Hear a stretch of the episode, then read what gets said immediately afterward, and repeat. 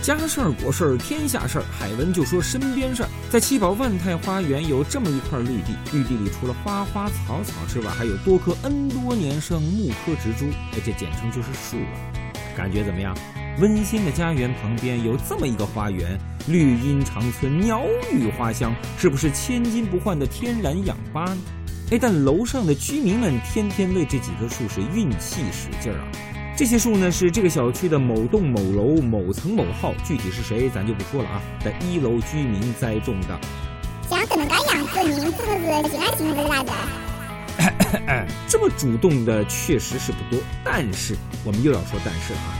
这家居民原先在这块地上搭了屋，建了棚，树是被勒令限期自行拆除违章搭建之后再补种的。人家还特别用心，净挑那种成年大树来种，大小嘛差不多有三层楼那么高。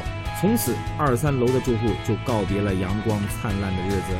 植树人还特别尽责，每天除了浇水，还日夜看护。就这么着，把居委会大妈给招来了。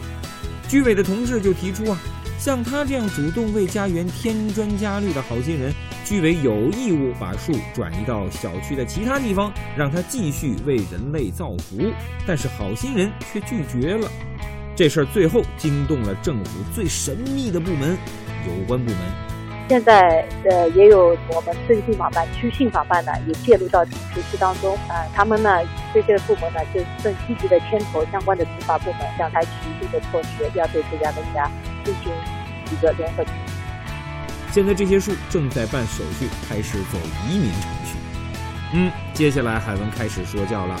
小区是我家，爱护靠大家，你种我种都来种，不整洁又无序，最终花园变成杂树丛。好了，今儿个海文说事儿就说到这儿，我们下期接着再说。